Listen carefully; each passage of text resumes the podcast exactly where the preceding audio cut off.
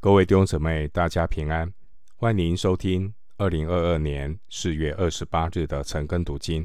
我是廖哲一牧师。今天经文查考的内容是马拉基书第三章七到十二节。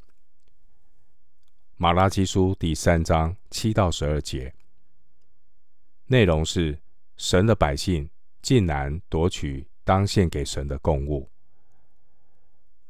首先，我们来看第三章第七节：“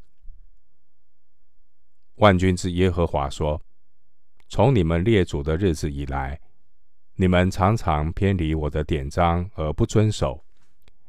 现在你们要转向我，我就转向你们。你们却问说：我们如何才是转向呢？”三章七节描述神百姓的堕落。耶和华神邀请他的百姓转向他，但这些神的百姓却否认他们偏离神，还假惺惺的问：“我们如何才是转向呢？”上帝的百姓常常偏离神的典章而不遵守。虽然如此，神的慈爱和信实仍然是始终如一。如果不是神不背弃他的约，不改变他口中的言语；如果不是神的信实与怜悯慈爱，这些败坏的以色列人早就灭亡了。上帝圣洁公义的标准也是始终如一，不会迁就人的环境或是人的变化。相反的，人非常的诡诈。常常用各种貌似合理、与时俱进的借口来偏离神。当时候，圣殿重建已经过了八十七年。撒迦利亚书一章三节那个地方，我们看见神借着先知撒迦利亚呼吁选民说：“你们要转向我，我就转向你们。”现在经文第七节，神再一次的呼召他的百姓回转，但是这些口口声声说神是公义的百姓，却装作一脸无辜的问：“我们如何才是转向呢？”这些神的百姓，他们觉得自己追求公义良善，他们献祭也是按部就班，他们。自认为没有偏离神，弟兄姐妹，当一个人觉得自己没有问题的时候，他可能已经愚昧到不认识自己的地步。然而，怜悯的神却是以丰富的恩慈、宽容、忍耐来领他的百姓悔改，继续的光照这些自以为没有偏离的百姓。神循循善诱，耐心的指出这些百姓的问题。三章八到十一节，参考罗马书二章四节。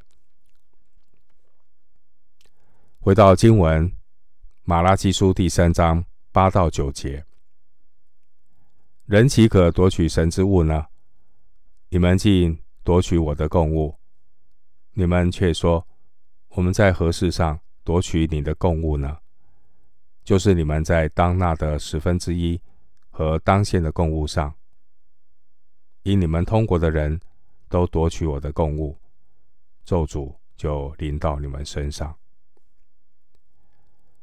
旧约的选民，他们在摩西律法的规范之下，以色列百姓，他们要向神献上物产和牲畜的十分之一。在十一奉献之外，还要加上许多的供物。律法关于奉献的教导背后的精义是：所有的东西是属于神的，神是所有财产的赐予者。八到九节这段经文，神借着先知提醒他们，他们没有将当纳的十分之一。和当献的供物奉上，就等同于偷取神的物，而结果就是招来咒诅。如果他们在当纳的十分之一上忠心，神便会赐福于他们，并且神应许的赐福是多得无无处可容，并且神也要拯救他们脱离这些的旱灾、瘟疫、敌人、蝗虫等等的迫害，并且要使用他们成为别人的祝福。经文第八节的夺取，原文是抢劫。关于奉献，奉献并不是把自己所有的所得的施舍给神，而是把神所赐的恩典的一部分还献给神。我们如果不肯把所托付的财富做好管家，使用在神的神国的需要上，其实就是在抢劫神的物。第八节，第八节提到当纳的十分之一，这是根据律法的规定，土地出产十分之一是耶和华的，是归给耶和华为圣的。利未记二十七章三十节，而上帝把这十分之一赐给利未人为业。民数记十八章二十四节，利未人他也要将所得的十分之一做举祭献给耶和华。民数记十八章二十八节，然后神再把利未人所献上的十分之一归给祭司亚伦。民数记十八章二十八节，经文第八节提到当献的供物。当献的供物包括百姓所献的祭牲中那些当归给祭司的份。每一年带到耶路撒冷，给这些仆卑利未人分享的第二个十分之一，以及每逢第三年和本城的立位人寄居的和孤儿寡妇分享的第三个十分之一。因此呢，加起来，以色列人平均每年每一年大约要奉献百分之二十五。马拉基书二章二节的福分和三章九节的咒诅，都是西乃之约的条款。出埃及记二十章五到六节，所谓的福分，并不是用人的。努力，人的奉献来交换神的福分。百姓有当纳的十分之一和当献的供物，其实都是神先把恩典赐给人，人乃是照着神的心意来分配这些的恩典。神的百姓如果顺服神，就能够长久的活在恩典里。申命记二十八章一到十二节，神的百姓顺服神，就能够成为流出恩典的管道。如果上帝的百姓私下私自的吞，私下的拿到拿着这些恩典，徒受这些恩典，把这些恩典呢占为己有，就如同第八节所说的。夺取神之物，那神也会收回他的恩典，并且西乃之约那咒诅的条款也会自动的生效，临到选民的身上。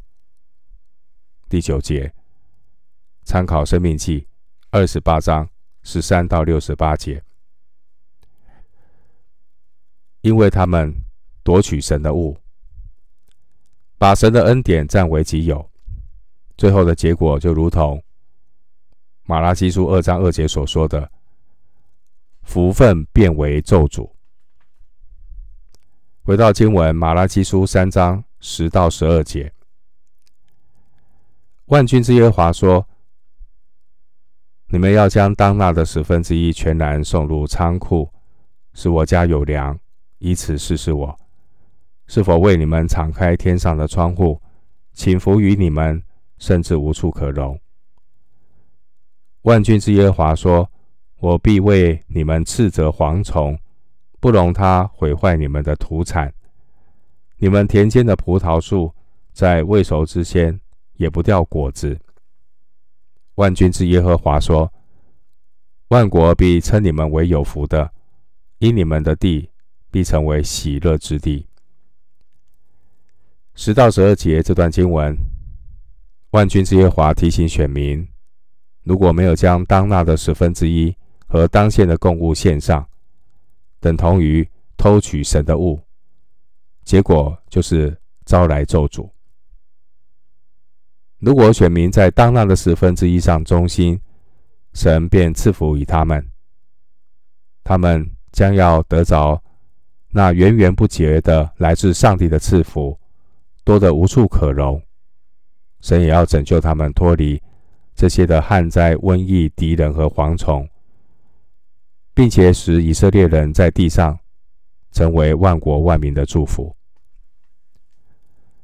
经文第十节的“试试”原文和“试探”是同一个词。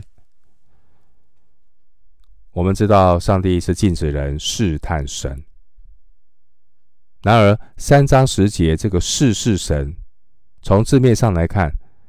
好像是神在鼓励百姓试试他，但其实这句话是一个讽刺，因为上帝非常知道神百姓那个诡诈的心。在马拉基书一章十四节，我们看到神的百姓，他们在当尽的本分上行诡诈，可是呢，一方面呢，又这个义愤填膺的质问神说：“公义的神在哪里？”二章十七节。因此呢，神用讽刺的口气建议这些以色列人，进前不要停留在嘴上，不妨呢付一点代价来试试神，来看看神是不是真实的。经文第十节提到“我家”指的是圣殿。第十节的仓库有可能是指圣殿的府库。虽然当时候的祭司已经废弃了立位之约二章八节，但百姓也不能够因此作为借口，不将当纳的十分之一全然的送入仓库。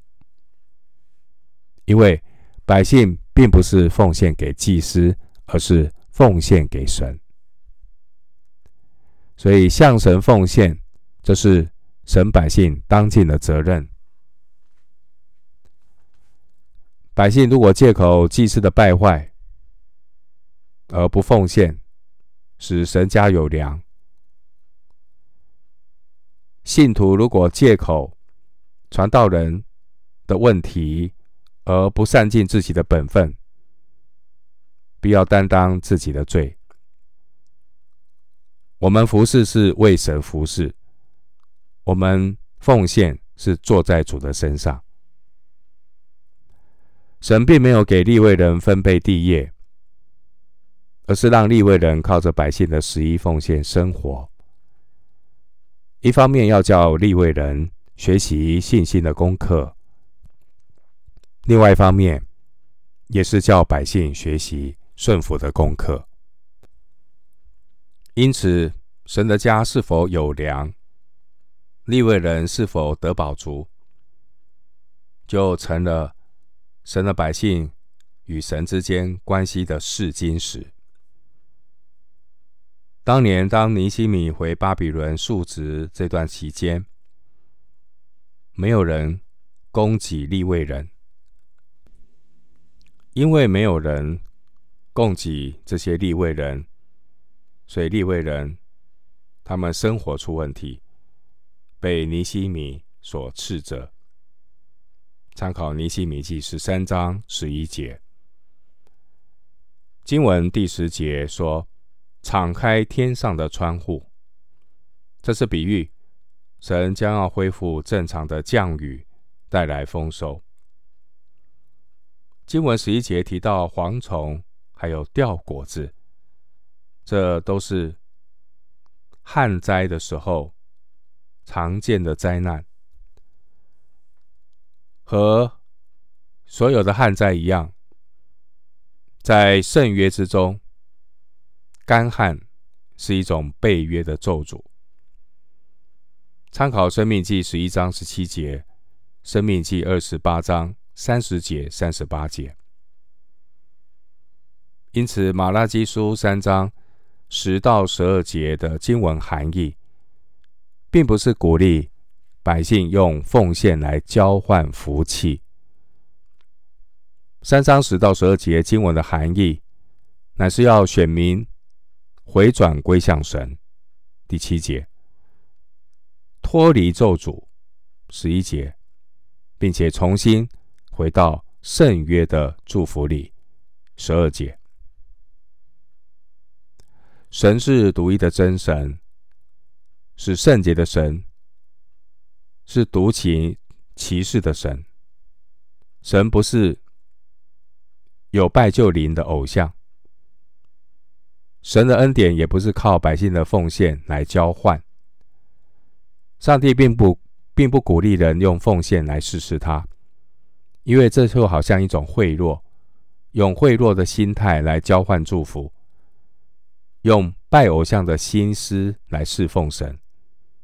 十四到十五节，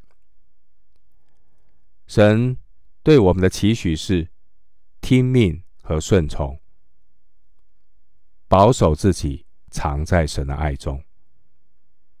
撒母耳记上十五章二十二节，犹大书二十一节。我们今天经文查考就进行到这里，愿主的恩惠平安与你同在。